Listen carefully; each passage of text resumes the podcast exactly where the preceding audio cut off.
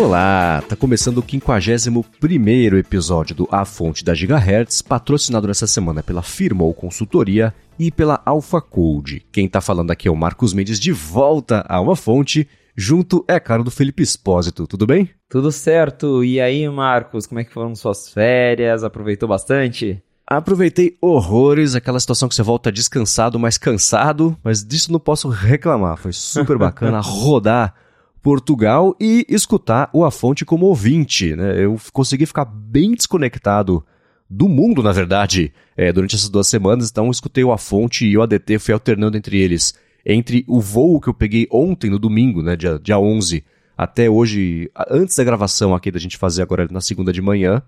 E, aliás, mandou muito bem apresentando. Obrigado ao Rambo também por ter participado aqui e feito da fonte esse conteúdo bacana que a gente sempre tenta trazer para todo mundo. Lembrando, lembrando não, né? Uma coisa importante é o seguinte: esse é o 51 episódio. No final dessa semana, a fonte completa um ano no ar, a Gigahertz completa um ano de lançamento, quer dizer que o episódio que vem já será para a gente comemorar um ano de A Fonte no ar, que passou voando, mas ao mesmo tempo parece que a gente faz há um tempão, né? Porque é, é, entrou bem aqui no, no dia a dia, enfim. Um aninho de A Fonte, quem diria, hein? Pois é, passou muito rápido e concordo. Parece que é uma coisa que já tá rolando há muito mais tempo do que um ano. E aí, vai ter bolo, Marcos Mendes?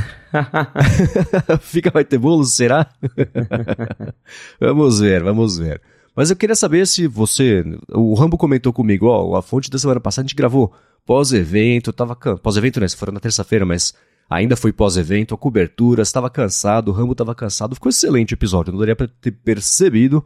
Mas eu quero saber se além de descansado nessa última semana, fim de semana, você teve tempo para brincar com o Song Capsule Quiz, que eu vi, eu vi que você fez lá o post na 5 Mac, eu brinquei horrores também com o aplicativo, e aí? Pois é, eu consegui já. Na verdade, o, o Song Capsule Quiz, resumindo aqui, é um novo jogo de, de quiz que você tem que adivinhar músicas. Mas o, já existem né, outros jogos assim mas o diferencial desse é que ele usa. Primeiro, ele é feito por um brasileiro, e que é um brasileiro amigão nosso, William Max. Exato. E abraço, William. Abraço. E ele já tem o Song Capsule, que é um aplicativo que gera playlists inteligentes, é bem legal, para quem não conhece ainda, vale a pena conhecer.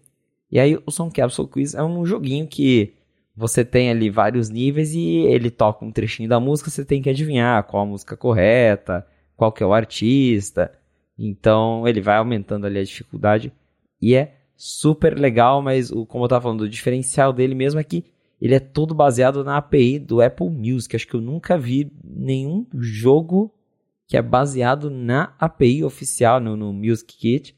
Então ele pega ali o, o catálogo, ele integra com playlists, você pode jogar com as playlists que você tem no seu Apple Music. Tem também as playlists, algumas já pré-definidas ali, mas em geral você joga com suas playlists e, e, o jogo assim, ele é muito bem feito, tem uma interface bem legal, tem sistema de pontos. Agora está saindo uma atualização que quando você acerta todos, todas as músicas de uma rodada, ele te dá uns pontos bônus. Tem integração com Game Center também. Então é um projeto muito legal aí da Sorcerer Hat que já está disponível na App Store para iPhone. Então, se você é assinante do Apple Music e está procurando aí um joguinho, que inclusive até comentei na matéria do 95 Mac, lembra, o próprio William falou isso, que foi inspirado naquele joguinho de quiz que tinha nos iPods antigos. Uhum. Teve iPod com Click Wheel, lembra? Que tinha um joguinho de você adivinhar a música certa, ele tocava as músicas da sua biblioteca você adivinhando. E agora a gente tem uma versão moderna disso pra gente jogar no iPhone. É, é divertidíssimo, deu para brincar. O William foi gentil e mandou para mim o, o beta, para você também, pra gente poder ir testando, ver como é que era o aplicativo ao longo do desenvolvimento, dar um pitaco ou outro.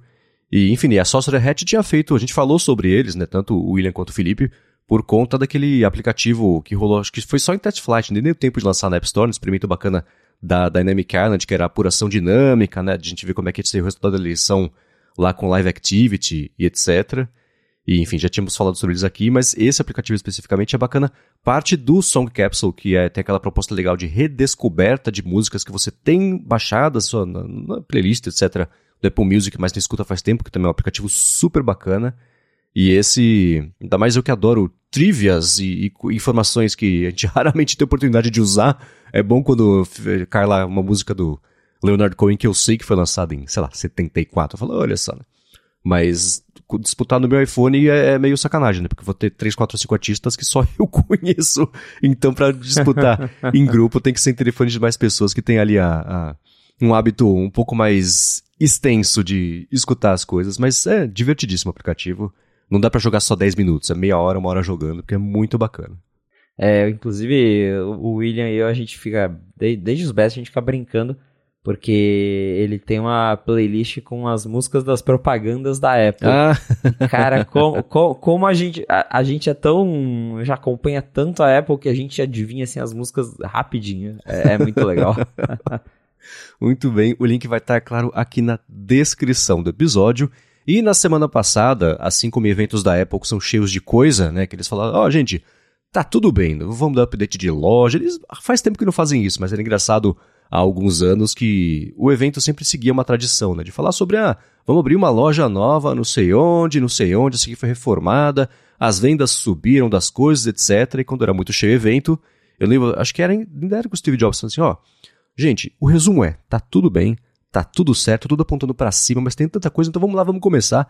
E na semana passada, por conta disso, né, de vocês fazerem um resumão super bacana da WWDC, não teve episódio, não teve, na verdade, não teve como falar sobre o episódio, o último episódio, agora acho que já dá para confirmar mesmo que é o último, teve anúncios de Ted Lasso, episódio So Long Farewell, referência lá à noviça rebelde. E outra coisa que eu consegui ficar bem isolado de spoilers, de tudo, eu bloqueei a palavra laço no meu Mastodon e não li notícias, né? Então, é, deu pra. Se saiu alguma coisa muito importante sobre a ferramenta de laço do Photoshop, eu também não vi nas últimas duas semanas, mas consegui me, me manter isolado de spoilers e o spoiler do, da minha impressão é super bacana. Foi um jeito muito bonitinho de encerrar a série para você. Foi muito bonito. Chorei bastante assistindo. O episódio. inclusive, ele é bem mais longo do que. Ele tem mais de uma hora, né? Não lembro agora exatamente a duração. Mas é um episódio bem longo. Achei legal terem, terem feito isso para conseguir abordar ali as coisas com mais tranquilidade, porque justamente por ser o último episódio, porque eu, eu nem tinha visto o, o, tempo de duração. Aí quando tava já chegando ali perto de uma hora, eu falei, poxa, tá acabando. Aí eu toquei ali no, no, no controle da Apple TV, vi que tinha mais um, uns 30 minutos de episódio. Eu falei, oba, ainda tem mais meia horinha de Ted Lasso. então foi legal ver que é um episódio mais longo. Muita coisa aconteceu, muita coisa emocionante. A gente já começa ali com, com um momento um tanto. Eu falei, ué, o que, que tá acontecendo? Tem o Ted e a Rebecca juntos, aí depois chega o coach e, e, eles conversando, né, sobre. E a Rebecca fala que não quer falar sobre o Ted, que no caso é sobre ele deixar o time.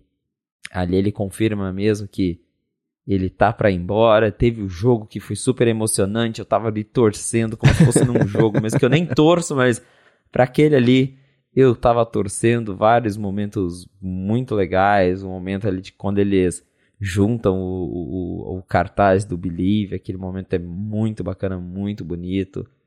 E é um episódio em que a gente vê as, as resoluções né, da, da, da, da vida de cada um. Tem aquele finalzinho que mostra, por exemplo, o Nathan com a família, com a namorada. A gente tem aí um, uma conclusão também para a história do, do Roy Kent. Tem o Ted voltando para a família dele, que também é uma coisa que ele queria muito, e de fato ele volta, né? O, é, tem, tem aquela cena do, do coach no final que ele não quer ir embora, mas o Ted, não, o Ted vai embora mesmo, vai lá ver o filho. E foi um final muito legal, acho que foi um jeito muito bacana de, de encerrar a série. Foi, é, parecia. Existia uma. Eu não quero dar spoiler de uma outra série aqui, né? Então eu vou falar do jeito bem genérico. Tinha uma outra série da qual eu gostava muito que eu assisti. E que o último episódio foi criticado porque falavam, ah, parece fim de novela da Globo, tá tudo bem com todo mundo, as pessoas se reúnem e etc. E nesse episódio eu tive essa sensação, e não que isso seja uma crítica, foi legal. Assim, não dava. Quem viu a série inteira não se surpreendeu com esse final, e a série sempre foi sobre tudo isso que aconteceu nesse, no último episódio, né? Então você via tem uma cena super bacana nesse episódio que é aquelas, daquelas cenas compridas que eu adoro sem corte, né? Tem uns três minutos a cena da Keeley chegando no vestiário e aí daqui a pouco a câmera é, vai para ela conversando é, sobre, ah, pintou lá uma oportunidade de fazer uma propaganda no Brasil, vem comigo, aí depois vai pro Roy e ela conversa então, e nessa cena, ela chega, dá bom dia pra uma pessoa, dá bom dia pra outra, aí o, o Trent Scream elogia a bota dela, é todo mundo sendo gentil o tempo inteiro, né? E, e foi sempre o que a série pregou durante todos esses episódios. E você falou da duração, eu fiz aqui um levantamento rápido, e a gente teve basicamente duas temporadas nessa temporada, porque a primeira temporada com 10 episódios, se você somar o tempo de tudo, dá 316 minutos, e a última temporada, com 12 episódios, deu 661 minutos. Então foi. Tudo bem que são dois episódios a mais, mas é quase o dobro da duração. Então foi basicamente duas temporadas em uma só. Um ou outro episódio poderia ter se valido um pouco mais ali de um, uma edição um pouco mais é, é, é, intensa, mas ainda assim, muito bacana. Isso que você falou de que. Ah, falei, putz, tá acabando. Aí foi olhar, tava mais uma meia hora. Foi meio isso, né? Esse em especial foram dois episódios, né? Porque foi toda a parte do jogo, do campeonato, e o pós com a amarração e, e o encaminhamento ali do destino de cada personagem. Dá para entender, claro, né? Agora, é, olhando em retrospecto, eles falaram: não, putz, vem do final da temporada, vocês vão ver que nem cabe fazer uma outra temporada, porque dá para ver a resolução das histórias de todo mundo, né? Tanto desde a Rebecca reencontrando lá o cara que agora faz sentido ser piloto de avião, que na casa dele tinha umas referências a isso, até aquilo e falando, cara, a gente escolhe entre vocês, minha escolha é não, vai embora vocês dois daqui. Então essas coisinhas todas é, fizeram sentido. O próprio arco do Nate, a gente achava que ia virar o Darth Vader, não, né? De novo, a série não é sobre isso, é sobre ser gentil e como isso que, que pays off, né?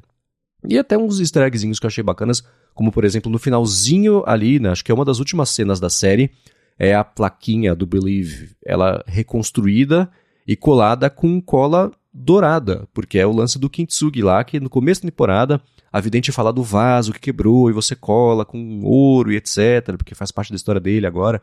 Teve um monte de, de easter eggs desse tipo. Easter eggs externos também, né, como por exemplo a própria dança deles fazendo da noviça rebelde lá, o Song Long Farewell.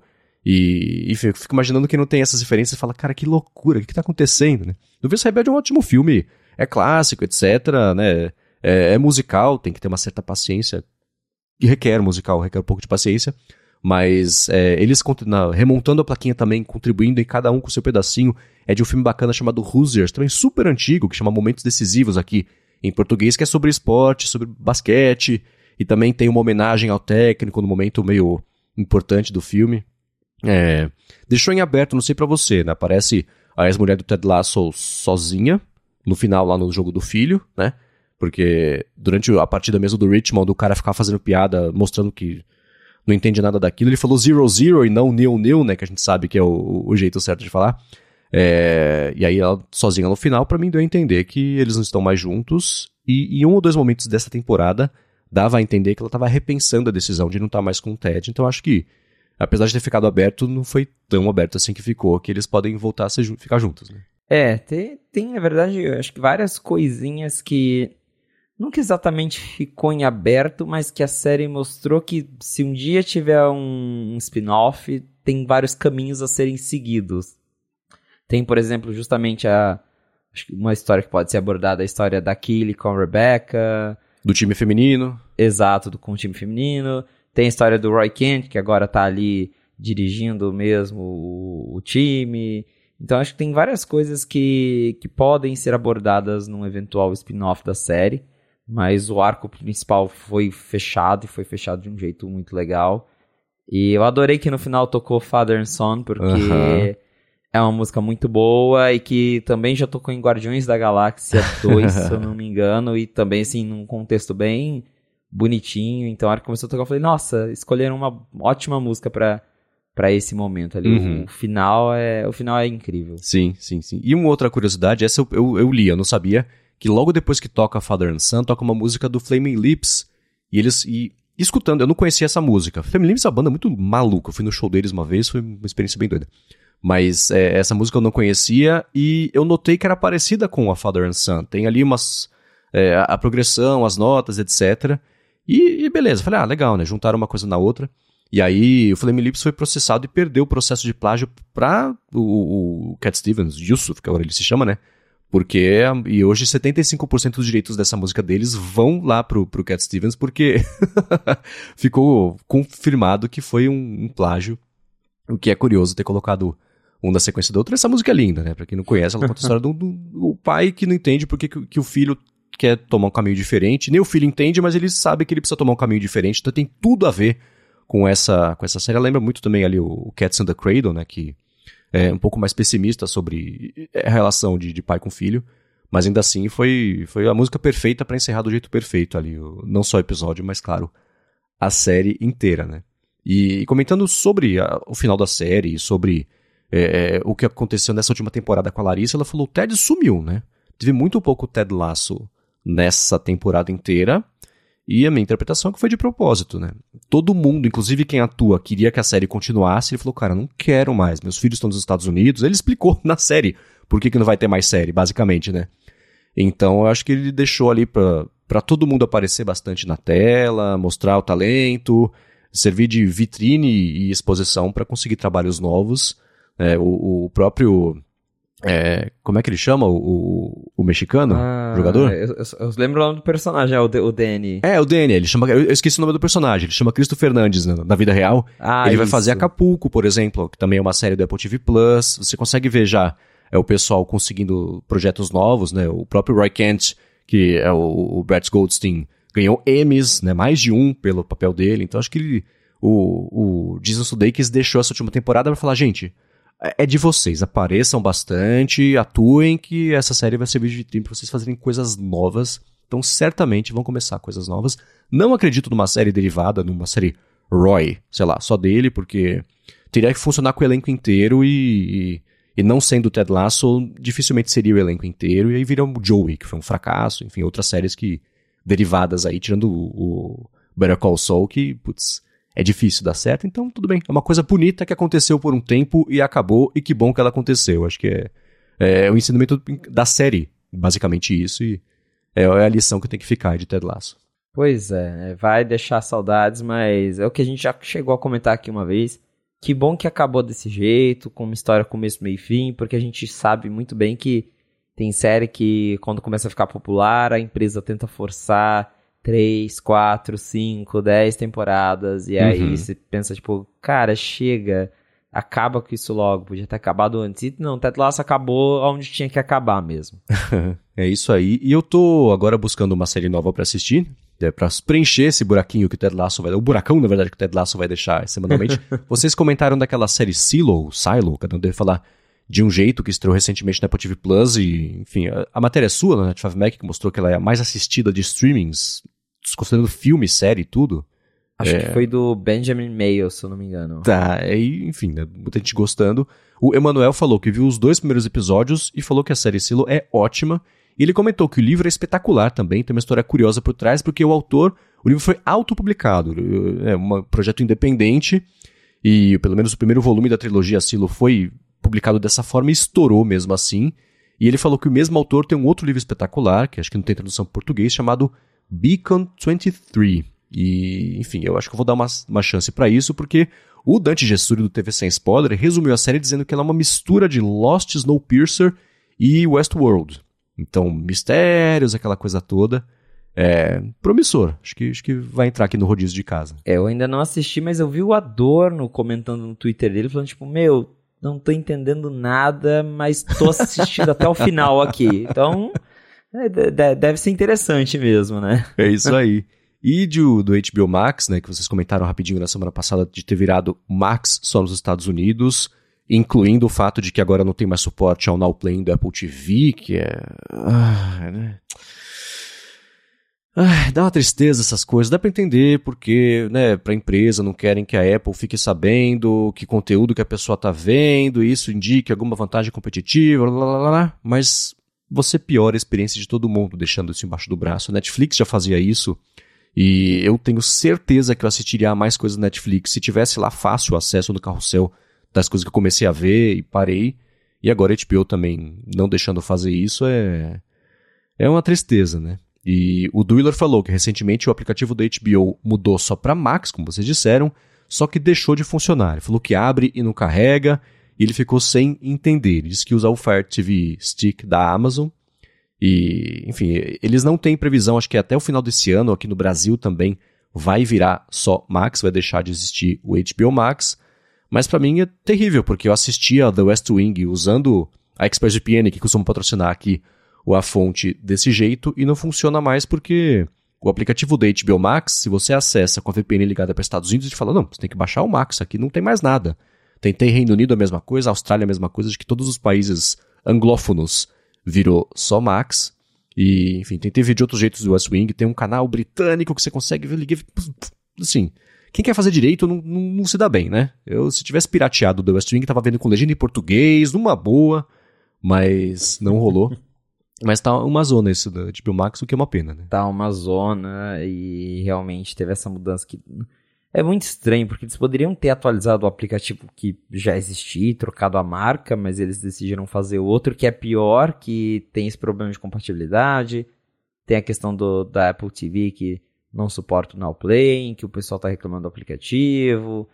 E é, é, o mercado de streaming é, é uma loucura, porque tá, eles estão sempre tentando mudar algo, tentando fazer diferente. E da, daqui, aí chega daqui um ano, eles anunciam outra mudança, outro nome. Vai entender, né?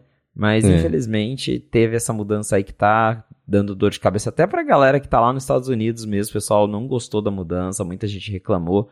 Porque primeiro você tem que baixar outro aplicativo, né? De um serviço que você já tem, já assina é, as pessoas conseguem entender isso, então lá fora essa mudança não foi bem recebida e tem essa questão de VPN também que você falou, porque como é outro serviço, a é. conta de um não funciona em outro, então dá esse problema. Até, por exemplo, se alguém lá dos Estados Unidos que tem o Max vier para o Brasil baixar as coisas offline, não consegue, não consegue acessar o serviço aqui porque ele vai falar, ah, você está num país que não tem Max. Pois é. Então, é. dor de cabeça para todo mundo. É, a solução seria assinar nos Estados Unidos, aí aqui no Brasil ligar a VPN, acessar o serviço lá, mas pagar o de lá, pagar o de aqui, não, né? Deixa para lá. E, e, uma, e, tentando usar a VPN, algumas coisas curiosas foram. Aplicativo do. Colocando a VPN no México, o aplicativo trava e fecha do HBO Max, que pode ser um problema que o próprio Duiler falou que ele está enfrentando, que ele abre e não carrega, né? E, Pode ser. E ainda disso, o Jomar Magraff falou que ele tem o HBO, que. Ele não mora aqui no Brasil, pelo que eu vi, porque migrou do HBO Nordic, ele ganhou uma desconto pela metade do preço para a vida inteira de assinar o Max novo, só que ele não sabe o que assistir por lá. Então, pediu sugestões, o que eu sugiro. The Newsroom, que é uma série incrível sobre jornalismo, que é do Aaron Sorkin, que também fez The West Wing. Esse cara é um, um absoluto gênio de, de roteiros. É, bom, True Detective, primeira e terceira temporada são incríveis também, são muito, muito, muito boas, né? É, que mais de HBO Max? Bom, tem, tá rolando agora o The White House Plumbers, que é uma série que conta a história do Watergate, o Gate original, né? Só que do lado é, da invasão dos republicanos lá no, no, no, nos escritórios do, dos, do, dos democratas. E, enfim, se tem alguma coisa de HBO que você assistiu e que vale a pena recomendar? Olha, de HBO é que não é coisa nova, mas que eu assistia, é, que ainda estou acompanhando o caso Euphoria, é uma série que eu assisto. Tem também Big Little Lies, que eu também assisto do HBO. Tem, tem, a HBO tem séries muito boas. Acho que ela, eles seguem um estilo que o Apple TV Plus segue, que é investir em produções de alta qualidade, sem uhum. não necessariamente. Tem, tem um catálogo grande porque HBO tá aí há muito tempo, né? Mas eles não são de lançar 500 séries de uma vez igual a Netflix. Eles focam em Sim. uma, é, constroem ali algo grande e, e vão desenvolvendo. Então, para quem tem o HBO, o Max, que seja, tem conteúdos bem interessantes que você falou também são, são bacanas. E queria mandar um abraço pro Jomar, porque o, o Jomar ele mora na Suécia, mas ele é londrinense. Hum. Ele já hum. veio aqui me dar um oi na viagem dele. Então, abraço, Jomar. Obrigado aí por estar tá ouvindo a fonte. Que bacana. Eu vou recomendar também Sopranos, que foi uma das séries originais da história da HBO que fizeram ela ser essa, essa potência de conteúdo de TV. Tô reassistindo, inclusive, aqui em casa com a Larissa. E, curiosamente, aqui no Brasil, pelo menos, Mad Men tem no HBO Max, o que é estranho porque Mad Men é historicamente a série que a HBO deixou passar. E ela foi para AMC porque a HBO falou: não, não quero. E virou também um, uma das melhores séries da história. Isso tudo, pelo menos aqui no Brasil dá para ver pelo aplicativo da HBO, seja ele qual for, exceto, como eu já falei, o The West Wing. Agora, o Jomar falou uma coisa curiosa sobre é, é, o Ted Lasso, né? Que é, a gente falou, o Rambo levantou a hipótese da Apple conseguir é, planejar, na verdade não a Apple, a série da Apple, mas não é ela, né? Da série conseguir planejar e de sair numa semana em que o assunto seja mais ou menos esse. A gente falou sobre o lance da senha, sobre saúde mental, que meio que sumiu né, ao longo dessa temporada. A gente achou que ter um papel importante sobre isso. E ele falou, né, que é na série que você comentou com, na temporada, no episódio que você comentou com o Rambo, que era o Mom City, teve um monte de assuntos sobre mães e saiu lá fora na semana do Dia das Mães, né? Então, mais uma uma coincidência que não é muito coincidência, aparentemente, de conseguir casar o mundo real com a situação da série na semana que está acontecendo.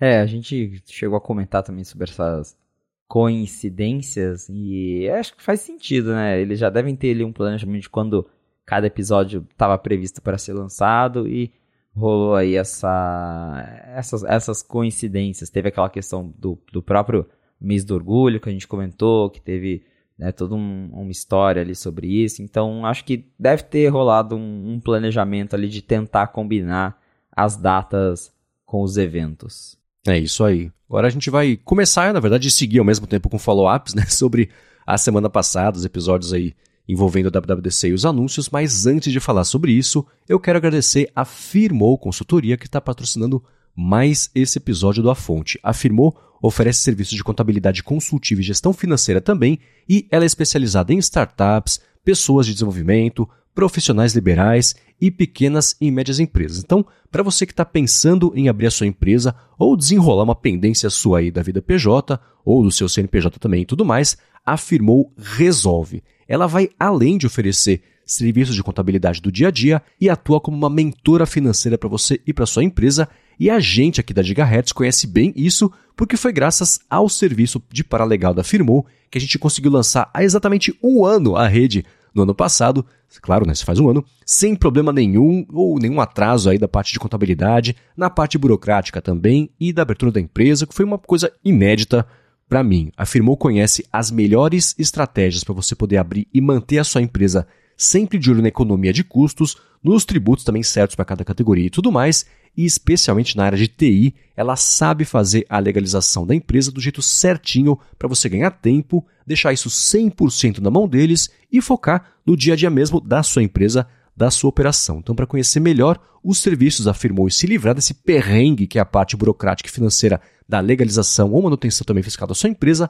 faz o seguinte: procura por arroba Firmou Consultoria no Facebook ou no Instagram. Lembrando que o Instagram está com bug ultimamente, que se você tem bloqueadores de anúncios, rastreamento, cookies e tudo mais, se você acessar na web o endereço de um, de um perfil, não funciona. Então vai no Instagram e procura por arroba Firmou Consultoria ou no Facebook também. A Firmou está pronta para ajudar todo mundo que escutou a fonte, independente aí da sua necessidade, e a gente tem certeza que ela vai resolver tudo para você, assim como resolve para a gente aqui todos os dias. Então, mais uma vez, arroba Firmou Consultoria no Facebook ou no Instagram. Muito obrigado a Firmou pelo patrocínio mais uma vez do A Fonte e por literalmente todo o apoio a Gigahertz. Valeu, Firmou Consultoria.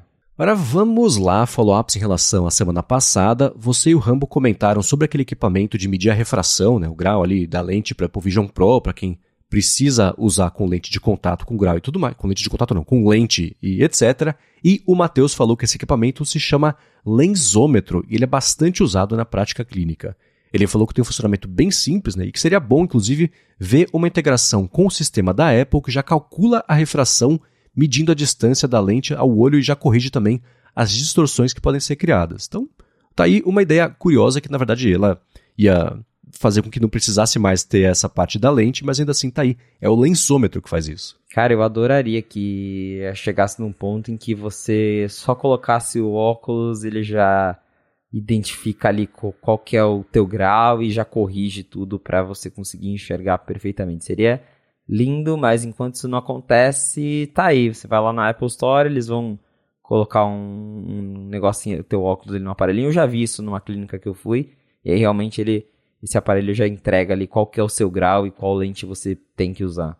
Uhum. É uma coisa curiosa sobre isso, já falo sobre a Vision Pro especificamente, as minhas impressões também, e, e como é que isso veio é, maturando aqui na cabeça desde o evento e ao longo da semana passada, mas por uma completa coincidência, na semana passada, durante as férias, teve. Eu estava em uma cidade chamada Peso da Régua, que fica lá no Douro, é, na região do Douro, em Portugal, e é parte das vinícolas e tudo mais, e por uma coincidência estava acontecendo um festival de vinhos, então de demonstração de, dos, dos, produtores locais ali da região do Douro, muito vinho do Porto, claro, né, mas vinhos também que não são o, o específico do Porto mais doce.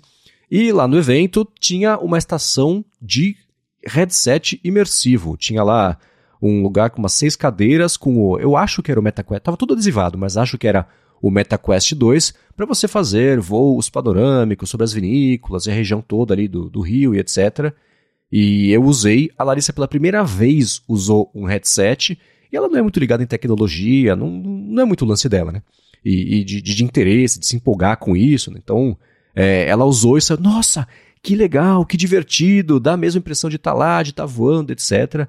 E esse MetaQuest 2, que eu acho que era, é, eu usei também, eu fui lá, brinquei, experimentei, usei met metade do cérebro ficou ali focado na experiência, entre aspas, mas a outra metade, claro, na parte técnica, né? De tentar ver os pixels da, da, da tela, ou o final da tela na, nos cantos ali, e não deu.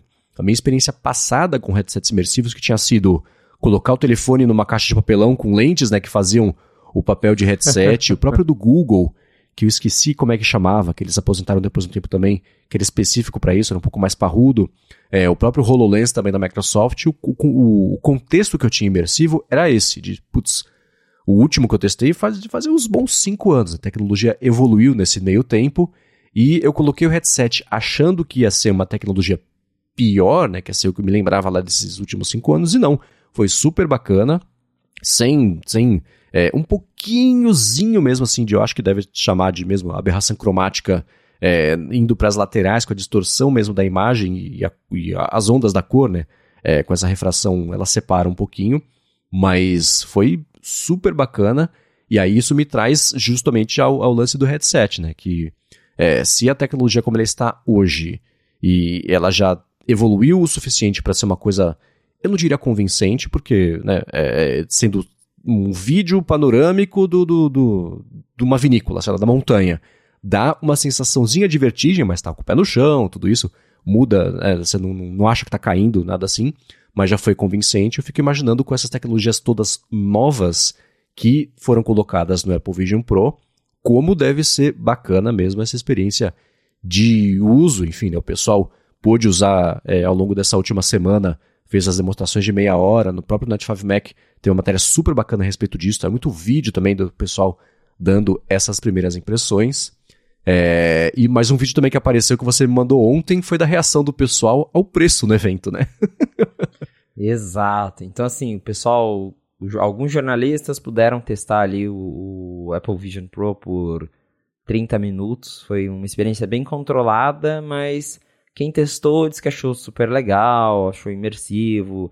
É, todo mundo, o próprio MKBeat elogiou muito o sistema que detecta para onde você está olhando e já aponta, né? O, não é cursor, mas aponta ali na interface para você só clicar.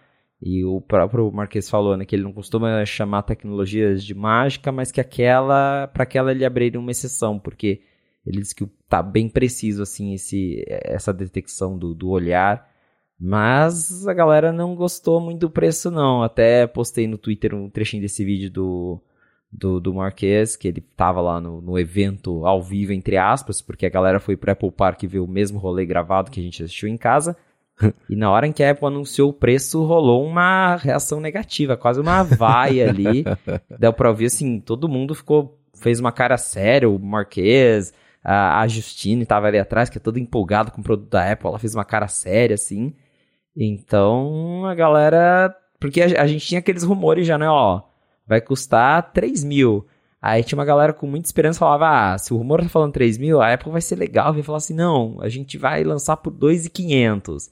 não, lançou por 3,500, mais caro do que todos os, os, os rumores estavam falando. E as reações ao vivo não foram positivas. Eu até falei que é por esse tipo de coisa que a Apple não vai mais fazer evento ao vivo, né? Porque ah, isso já rolou na Keynote, na WWDC de 2019, quando eles foram anunciar que o, o Pro Display não vinha com o stand, que o stand custava mil dólares, a galera ao vivo fez um oh! uhum. E aí na hora até o John Turner estava apresentando, ele deu uma engasgada assim, ficou um, ficou um climão, aí ele tentou já mudar o slide rapidinho, mas a Apple, acho que agora ela, ela só vai continuar nos eventos gravados mesmo porque ela evita de deixar esse tipo de coisa registrado, né? Imagina no lançamento de um, de um produto novo, grande, tá lá a galera vaiando o preço.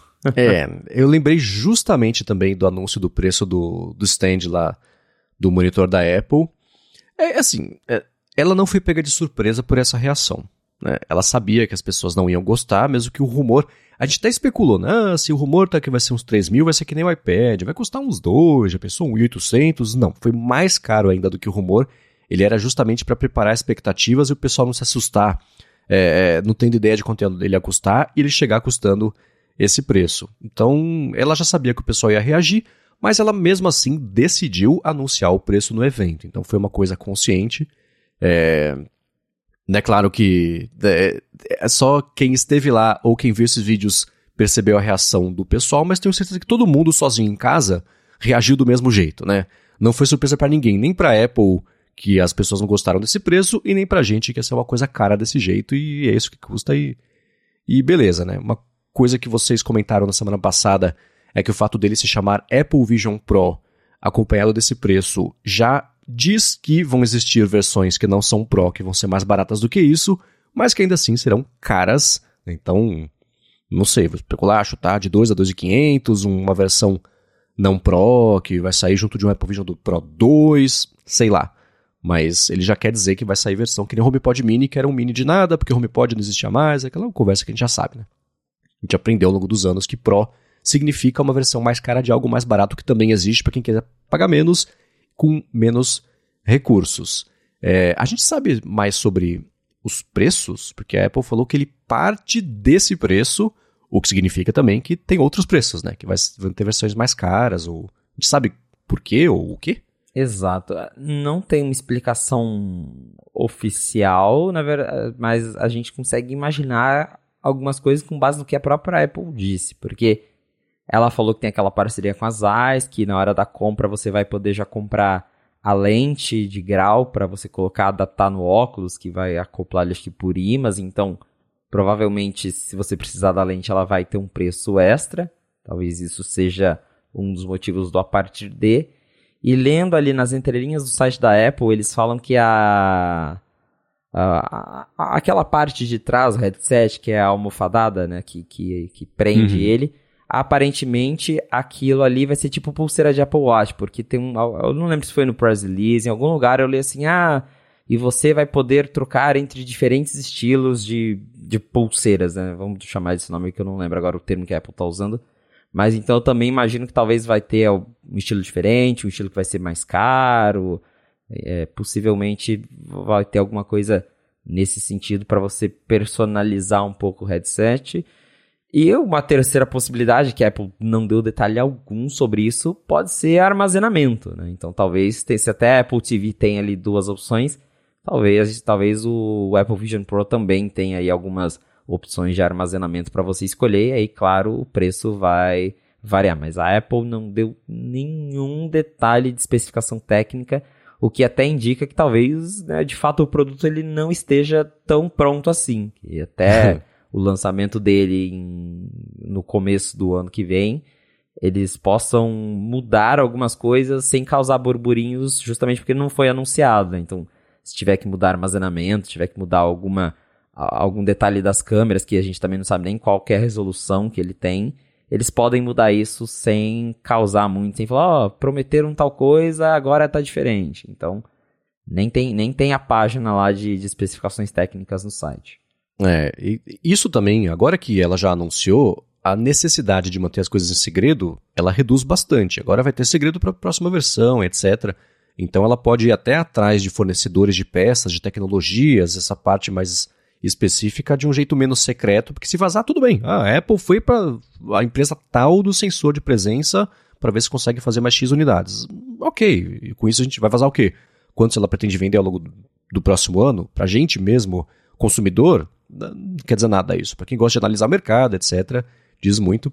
Eu perguntei de, de especificações mesmo, porque ele vem com M2 normal, né? Não tem um M2 Pro, Ultra, Max, nada assim, né? É, pelo que eles deram a entender, é chip M2 tá. normal, sem ser qualquer outra variante. É, fiquei pensando se, se ele parte desse preço por esse chip com M2 e o R1 também, mas que podem existir versões mais parrudas, com mais poder de fogo, processamento, etc., para entregar um desempenho melhor. E aí fica mais caro, porque a gente sabe que é, é, não é nem difícil, assim, é muito provável que a Apple faça esse tipo de coisa, que é daí que ela consegue exprimir um pouco mais de, de, de lucro por peça, aumentando um pouquinho essa parte do hardware. Agora, uma coisa do hardware que eu achei curiosa, não sei se isso foi comentado, porque eu consegui mesmo me desconectar do mundo nessas duas últimas semanas, mas eu vi alguém falando que existe uma cinta que passa por cima da cabeça, como se fosse um, fone de ouvido mesmo ali, né, para segurar melhor na cabeça da pessoa, até melhorar no conforto de usar, né, que vocês comentaram sobre é, como depois de meia hora usando o headset, o pessoal comentou que já fica, pesa um pouco, vocês falaram até do, dos AirPods Max também, que tem esse efeito para longos períodos aí de uso. E a Apple não mostrou no evento em momento nenhum, exceto em um que mostrou ali rapidinho é, alguém com essa cinta por cima da cabeça, né, juntando, como se você colocasse um cinto de orelha a orelha para ele ficar mais fixo e, e é, diluir um pouco mais esse peso. Mas foi uma polêmica isso? Foi um, um assunto discutido ou uma informação que passou meio batida? Hum, acho que ainda não chegou a virar uma polêmica, até porque o produto não está nas mãos de ninguém, é. mas algumas pessoas notaram isso e o que não ficou claro é isso é opcional ou não, porque é, apareceu justamente só em um dos frames ali do, do evento, em uma cena específica mostra o cara usando com essa, essa cinta por cima, mas em todas as outras imagens a Apple não ela, ela não mostrou é, essa essa cinta, então não sei se é algo que ela vai vender a parte, se vai vir ali na caixa do acessório para você melhorar o ajuste, ou se é uhum. obrigatório usar e ela tá só escondendo para não ficar tão feia assim. Porque outra coisa que as pessoas notaram é que não tem. É, os executivos se recusaram a usar o headset em público para tirar fotos para imprensa. Eles, ele, que teve gente da imprensa que falou, pô, o Tim Cook tava lá interagindo, o pessoal falava, oh, você não vai botar aí pra tirar uma foto? E ele só lá assim, sorrindo, bem tranquilo, do lado, uhum. mas não não usando. Ninguém da Apple apareceu usando. E os jornalistas que puderam colocar o Chance do 95 mesmo, teve a oportunidade de usar o Apple Vision Pro. A primeira coisa que já falavam era: ninguém pode tirar foto de você usando. Não vai ter foto, não vai ter vídeo. Então, é, ao mesmo tempo em que é, eles estão apostando muito no produto, Parece que eles sabem que é um negócio um tanto esquisitão, diferente, e que eles não querem essa a imprensa, a mídia repercutindo esse, esse lado negativo, porque uhum. por mais que tenha tecnologia tudo, é, é um produto que a, a gente não está acostumado a ver pessoas usando no dia a dia. E provavelmente ninguém queria, né, o pessoal de PR da Apple não queria ver o Tim Cook virando meme, né, uma foto Exato. do Tim Cook usando esse negócio virando meme na internet. Então, eles não deixaram nem a imprensa tirar foto vestindo o, o, o óculos e nenhum executivo da Apple aparecer em público com ele no rosto. É, ele tem a, a, o, a pulseira que passa pela cabeça, né, essa parte de trás aí, nas fotos dá pra ver, tem um vídeo específico que ele tá virando assim, dá pra ver que tem um M. Então vai existir de diferentes tamanhos para você ainda fazer um ajuste mais fino, né? Tenho certeza que é isso. Não colocaram nenhum executivo da Apple com o headset, porque as pessoas que estão usando em todos os vídeos de exemplo são pessoas, entre aspas, comuns. Dá pra ver que eles colocaram muita mulher usando numas salas bonitas, a mulher bem vestida, para dizer uma coisa assim, que todo mundo vai, é, todo mundo tem, entre aspas, a permissão de usar. Não tenha medo de ficar ridículo com isso na cabeça, porque olha essa pessoa bem vestida aqui usando o headset. Ela acha normal, ela tá usando e tá aproveitando, e beleza, né? Que nem o Google, quando lançou o, o Google Glass, que fez um, o ensaio de moda, acho que na Vogue, saiu com um monte de mulher bem vestida, usando também. É uma tentativa de normalizar e ao mesmo tempo ligar isso à moda. Um paralelo que dá para fazer com isso é o do, do, dos primeiros AirPods, né? Que até hoje eu vejo alguém usando e penso, nossa, é meio ridículo, né? Disse ele usando o negócio todos os dias. Ainda é, é, que nem, ou sei lá, você usar o relógio e ver notificação, tem uma coisa cultural ali que é difícil de você quebrar essa barreira. Então, ao colocar só pessoas entre aspas, normais usando o headset e não o Tim Cook, você diz o quê? Isso é para pessoas normais, não é para nerd, né? A hora que você coloca um nerdão usando ali o headset, pronto, né? Você é, estraga um pouco dessa tentativa deles de falar que tá é, releva que é estranho, é normal, é legal, é bonitinho, é descolado. Olha essa pessoa bem vestida que tá usando. Você pode usar também, não tem vergonha não. Então acho que tem uma questão disso aí, então faz total sentido nenhum executivo da Apple ter aparecido. Vendo aqui no site dela, vendo os vídeos, animação, é só um pessoal sem essa, essa, essa cinta por cima. Tem inclusive um das modelos que está usando que está com o cabelo para cima e essa cinta ia bagunçar no cabelo, né? Então, imagino que seja é, é, opcional e para ter um conforto extra você vai usar isso aí, até para fazer longos períodos de uso, etc. Pode ser que nesse caso é, seja mais confortável, mais necessário usar. Mas era só uma dúvida que eu tinha. Uma outra que eu tenho também que eu não consegui ver Vai ser compatível o uso com AirPods, já que eu falei de AirPods, ou não? É só a caixinha de som com áudio vai. direcional? Não, vai. Eles até naquela cena, não sei se você chegou a ver todo o evento, mas tem uma cena que eles mostram uma pessoa usando no avião e aí ela aparece com AirPods. Ah, tá, legal. É, ok, faz sentido para usos em público. É, inclusive eu acredito que eu, eu, fiquei pensando nisso que você acabou de comentar de ah, se o que a gente também falou, se o nome é Apple Vision Pro, vai ter um Apple Vision normal. E eu fiquei pensando todos os dias, mas o que, que a Apple cortaria disso para tirar o preço e virar um Apple Vision normal? Porque eu acho que eles apresentaram um conceito que eu não imagino, por exemplo, eles diminuindo, é, tirando o sensor lá de para onde você está apontando, é porque ia estragar a experiência e não ia ser uhum. o que a uhum. Apple né, tentou mostrar como um ótimo produto. Mas o som eu acho que é uma coisa que, por exemplo, um modelo barato não teria. Acho que ele não teria som embutido e você teria que ter seus AirPods para usar. Mas ele uhum. funciona assim com AirPods. Ah, tá. Beleza. Porque eu acho que com os AirPods dá pra dar uma sensação ainda maior de imersão do som 3D do que o som direcional. O som direcional é, funciona, é bacana, né? Quem usou, quando eu tinha usado no HoloLens, por exemplo, é uma coisa que já era convincente, mas vazava um pouco, especialmente sons agudos, né? Que eles tendem a viajar um pouco mais, você consegue ouvir a, uma distância um pouco maior, então som direcional é, funciona para quem está usando e para quem está do lado também, né? Você com os AirPods elimina é, esse problema. Fica imaginando a versão mais barata. É difícil pensar assim, sem suporte ao rastreamento completo de gestos. Você consegue interagir só se estiver usando um teclado e um mouse, por exemplo. Mas olha o tanto de, de possibilidade que você abre mão na parte da experiência para ter o negócio mais barato, né? Então, para mim ele é é, essa, esse conceito que quem vai comprar vai ajudar a desenvolver as versões mais baratas no futuro, com feedback tanto de usabilidade quanto também com economia de, de escala para fazer as próximas versões. Né? É, exatamente. A gente fica curioso. É, o negócio acabou de lançar e a gente já está curioso para a próxima versão, para o mais barato. Mas com certeza é um produto que a partir de agora, a partir de como as pessoas vão interagindo com ele, a Apple vai moldando a, as próximas versões e estudando o que talvez dá para tirar, o que dá para mexer e manter a experiência igual. É, mas a gente só vai descobrir mesmo daqui um bom tempo, porque se a versão 1 vai chegar só no começo de 2024, a versão não Pro ou 2 uhum. tá longe ainda. Tá. É, e eu tô. É, é, vai ser muito curioso observar como é que a Apple vai manter esse hype para o lançamento que vai acontecer só no ano que vem e só nos Estados Unidos. Quando chegar a hora de lançar isso no resto do mundo, no fim, no resto do mundo, muitos asteriscos, no fim do ano que vem, sei lá, mais para frente, é muito tempo. Né? Imagina daqui a um ano, é, é, tendo que manter esse hype para em junho expandir para, sei lá, Reino Unido, Canadá e Austrália e talvez aqui só no outro ano, se isso for lançado aqui, que eu acho que até é uma possibilidade de não ser por conta do preço, né? Então vai ser bem curioso ver como é que ela vai manter esse hype por um ano. E uma reação curiosa do mercado que eu achei foi o seguinte: no dia seguinte ao evento, eu olhei as ações do Facebook e da Apple. As da Apple estavam caindo, as do Facebook estavam aumentando. Então, como um indício aí de como esse anúncio ele validou a existência do mercado e que até que o negócio seja lançado no que vem, quem já está nesse mercado é claro que vai ser é, é, privilegiado, vai ser beneficiado. Certamente as vendas de headsets que existem hoje no mercado aumentaram depois do evento da Apple, porque agora a pessoa sabe quanto vai custar e que só no ano que vem vai poder comprar. Né? Então, esse interesse pelo mercado imersivo, a Apple inaugurou e ajudou todo mundo até que ela lance a versão própria dela no ano que vem.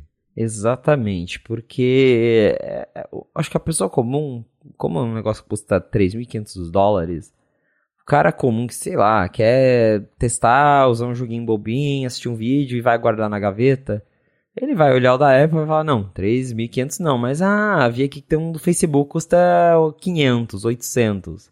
Aí esse ele vai lá e compra. Então, de fato, o anúncio vai acabar levando as pessoas a conhecerem o, outros produtos similares, até porque o da Apple não está nem disponível nem para testar numa loja, você não consegue. Então, é, desperta a curiosidade quem nunca mexeu com headset, nunca teve contato com essa tecnologia, de procurar o MetaQuest, de usar um PlayStation VR para ver se, se é legal. Muitos vão comprar e vão se contentar com esses, porque é, não é todo mundo que está procurando uma, um, um supercomputador espacial, como a, né, como a Apple tem, tem falado. Alguns só querem jogar um joguinho besta ali e, e tá tudo bem.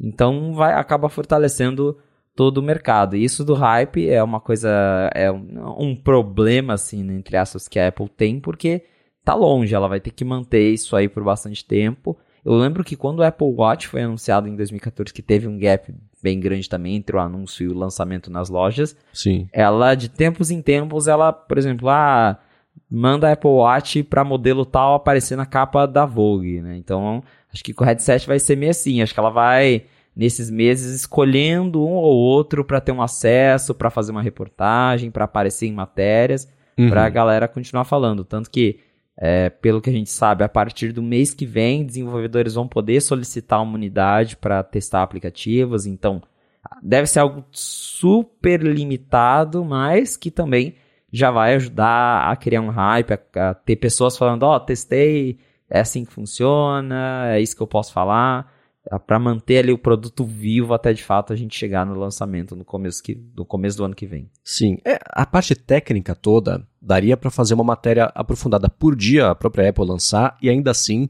é, é, não ia dar tempo de lançar todas até o headset chegar, porque tem muita tecnologia legal lá, né? Tanto desde o do, como é que chamou? Iris ID? O, o, É, Optical ID. Isso, esse mesmo. Até a parte de, de sensor de, de de as câmeras para fora, enfim, né? Tem muita coisa bacana acontecendo, mas curioso, como comunicólogo, como é que a Apple vai fazer para manter esse hype aí até o começo do ano que vem.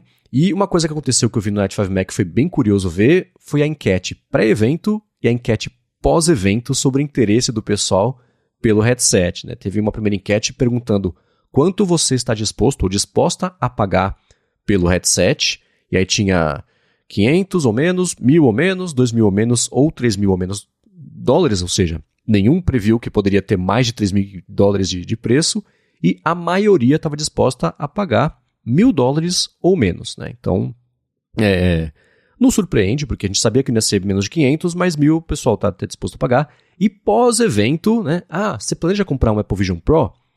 Mais da metade, 54%, quase 13 mil pessoas falaram que não. É né? muito caro ou não tenho interesse. Só 37%, só não, né? 37% disseram que querem sim comprar e só 8% respondeu outros com, com comentários. Então, é, a impressão das pessoas reflete um pouco a minha. Nossa, que bacana, não quero. Exato. Por conta do preço. Né? Exato, eu mesmo. É, é, legal, eu quero ir no Apple Store em alguma viagem, provavelmente que ele não vai ter no Brasil, mas eu quero assim que tiver disponível colocar na cabeça, testar. Mas não é um produto que eu sinto vontade de comprar agora, porque é, o, o, preço é, é, muito alto. Eu, assim, o valor é relativo para cada um, a gente sabe disso. Mas eu, por exemplo, eu tava até pensando nisso. Acho que para eu eu comprar um produto desses, acho que vai ser quando ele chegar na casa dos 1.500 dólares, porque ah, mil, né? Eu já, o iPhone já custa mais ou menos isso, né? Um iPhone Pro Max com armazenamento alto já custa isso, então é uma coisa que eu já estou acostumado a gastar com produtos. O meu iPad custou em torno disso também, iPad com teclado. Então, a faixa dos 1.500 é algo que eu falo tipo, ok, até aqui eu estou disposto a gastar. Mais do que isso, hum, daí já, já pesa um pouco, porque é, o que eu acho que até comentei na DT e no, no, no outra fonte é que as tecnologias são muito legais, são muito impressionantes, acho que vai abrir porta para o futuro, mas hoje, quando ele for lançado 1.0, rodando o sistema 1.0, ele é essencialmente um iPadão VR. Uhum. Então, assim, não, não tem nada que eu me veja fazendo no headset que eu não possa fazer no iPad. Claro Aham. que a experiência é outra, né? Tem a parte da imersão. Mas não é um produto que eu preciso hoje. Então, ele, para mim, ele não vale 3.500 dólares. Talvez no futuro, né? Quando tiver mais coisas, quando fizer coisas diferentes. Mas hoje ele, ele é essencialmente um iPad com uma experiência mais imersiva na tua cara. E, ele, ele não me atrai. Eu tenho vontade de testar, claro, me parece super bacana. Mas ele não me atrai. Até a Apple usou aquele comparativo, né? Na- quando, quando começou na Keynote, que eles falaram assim: Olha, se você comprar uma TV de topo de linha, um sistema de som, não sei o que, você vai gastar mais. Eu já. Aí eu falei, lá vem. Lá vem bomba. Quando começa essas essas comparações é porque lá vem bomba. Mas hoje, no momento atual, e eu não tô falando que essa é a minha opinião definitiva, isso pode mudar, mas hoje eu ainda prefiro gastar tudo isso numa TV topo de linha, num sistema de som que eu possa aproveitar com, muito, com outras pessoas na minha casa, do que 3.500 num, num produto 1.0 que só eu posso usar, porque pelo jeito o headset não foi feito para ser dividido.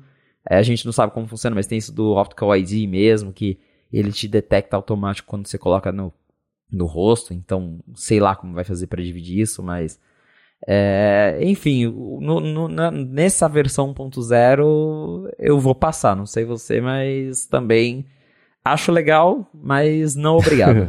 É, eu tenho impressão parecida. Eu vim pensando muito sobre isso na última semana.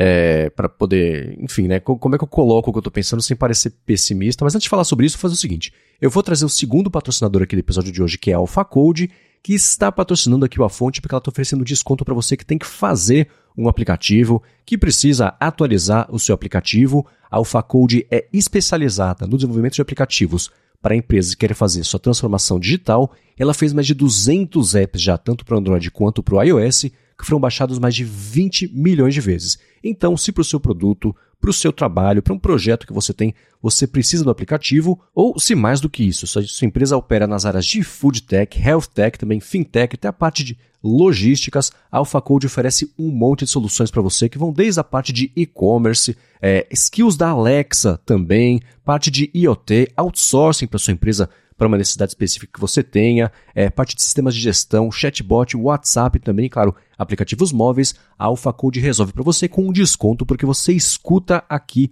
o A Fonte. Para fazer isso, é só você acessar alphacode.com.br,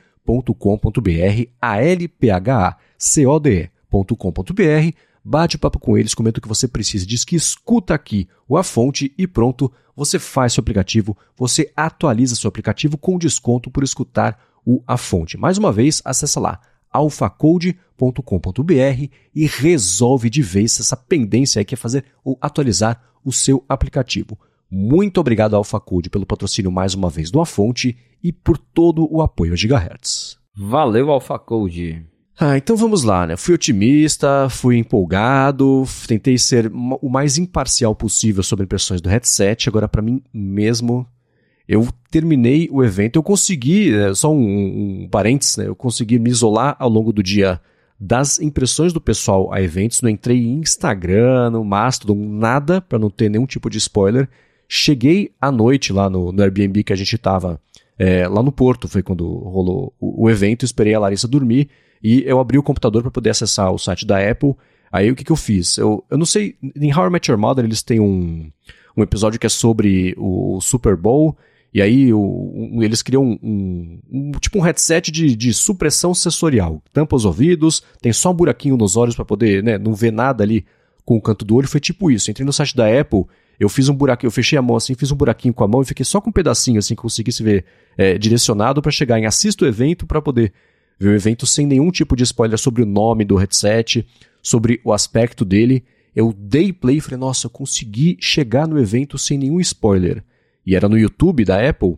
Aí apareceu logo de cara no YouTube uma tagzinha em cima da direita assim: Ah, veja o vídeo sobre o Apple Vision Pro. Eu falei, não! Só aos 45 do segundo tempo recebi um spoiler de como é que era o nome do dispositivo, mas não tinha visto ainda o aspecto dele e etc. Ele, eu, eu vou repetir um pouco do que você disse. Ele é um feito tecnológico incrível.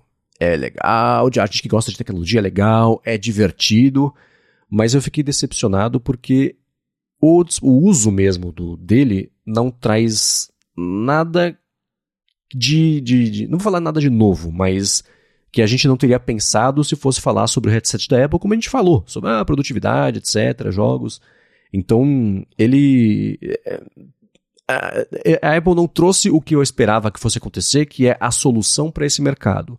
Ela fez com hardware muito mais caro e com muito mais tecnologias legais o que as mesmas pessoas fazem. Dá para falar isso sobre o iPhone, sobre o iPad, sobre o Apple Watch, sobre tudo? Dá, mas eu acho que é diferente. Então, olhando para esse headset, eu falo, putz, vai ser legal fazer demonstração. Eu falo, nossa, ia ser muito legal ter isso aqui em casa para mas no dia a dia mesmo, para trabalhar, o bicho tá pegando, você não vai botar esse negócio na cabeça do jeito que ele é hoje, etc., com as limitações que tem a tecnologia hoje para usar, para fazer. Ele é um brinquedão super legal, muito caro, que a hora que perder a graça, eu acho que ele vai para a gaveta junto com o MetaQuest, com o HoloLens e começa a acumular poeira, a não ser que o mercado todo migre para isso que fique impossível você trabalhar sem um headset, assim como hoje é impossível você trabalhar sem ter um telefone, porque comunicação do dia a dia, checagem rápida de e-mail, dá para fazer? Dá. Dá mais trabalho, mais enrolado. Ou o contrário, sem ter um notebook, trabalhar só com o telefone. Não, é uma mistura dos dois, né? Um, um, uma combinação entre isso e um iPad no meio do caminho, dependendo das coisas que você faz, e aí dá para trabalhar no dia a dia. Se isso não acontecer com o headset, ele, e ele, por esse exemplo que a gente viu nesse evento, essa primeira versão, eu vou insistir nisso aqui, para não parecer que eu tô dando uma de Balmer e, e rejeitando uma possibilidade de que isso vingue. Do jeito que ele é hoje, seja, não sei, é um jeito mais caro e é tipo o iPad Pro primeira geração, um jeito mais caro e mais difícil de fazer o que você já faz, porque é legal mexer naquele produto.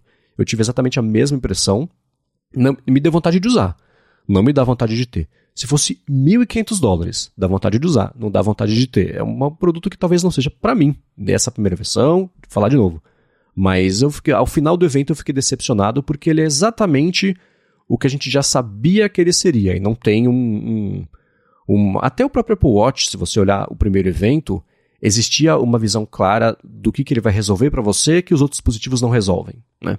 O iPad, a mesma coisa, apesar de ser. O Apple Watch também, mas o iPad, a mesma coisa, apesar de ser completamente diferente. Né? O Steve Jobs falou: ele é uma coisa para você usar entre o iPhone e o notebook. Existe um espaço e a gente vai resolver isso com essa categoria de produtos para você navegar na web, para você ler notícias, você ler a sua revista favorita. Hoje nem nada disso, tanto que existe o iPad Pro. Mas ainda assim existiu ali um, um, um motivo dele existir que não foi só, olha que legal que a gente consegue fazer. Então eu quero usar, vou na loja, vou fazer demonstração, se eu tiver a oportunidade de fazer isso em algum momento, mas para dia a dia, né, é, é só porque eu gosto de tecnologia, eu acho ele bacana. Mas eu, eu de novo, né, meu termômetro dessas coisas de pessoas normais é a Larissa. Eu mostrei, ela falou, tá. Quanto? Não, obrigado.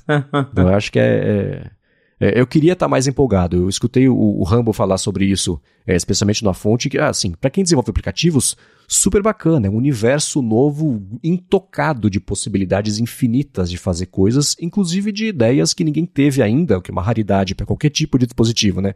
Você pensa em fazer aplicativo hoje em dia, das duas uma. Ou ele já existe, ou ele não existe por algum motivo, porque não vai dar certo, né? Essas são as duas categorias de criação de aplicativo hoje em dia, né? Depois de todo esse tempo, se não tem um app ainda, é porque tem um motivo para ele não existir.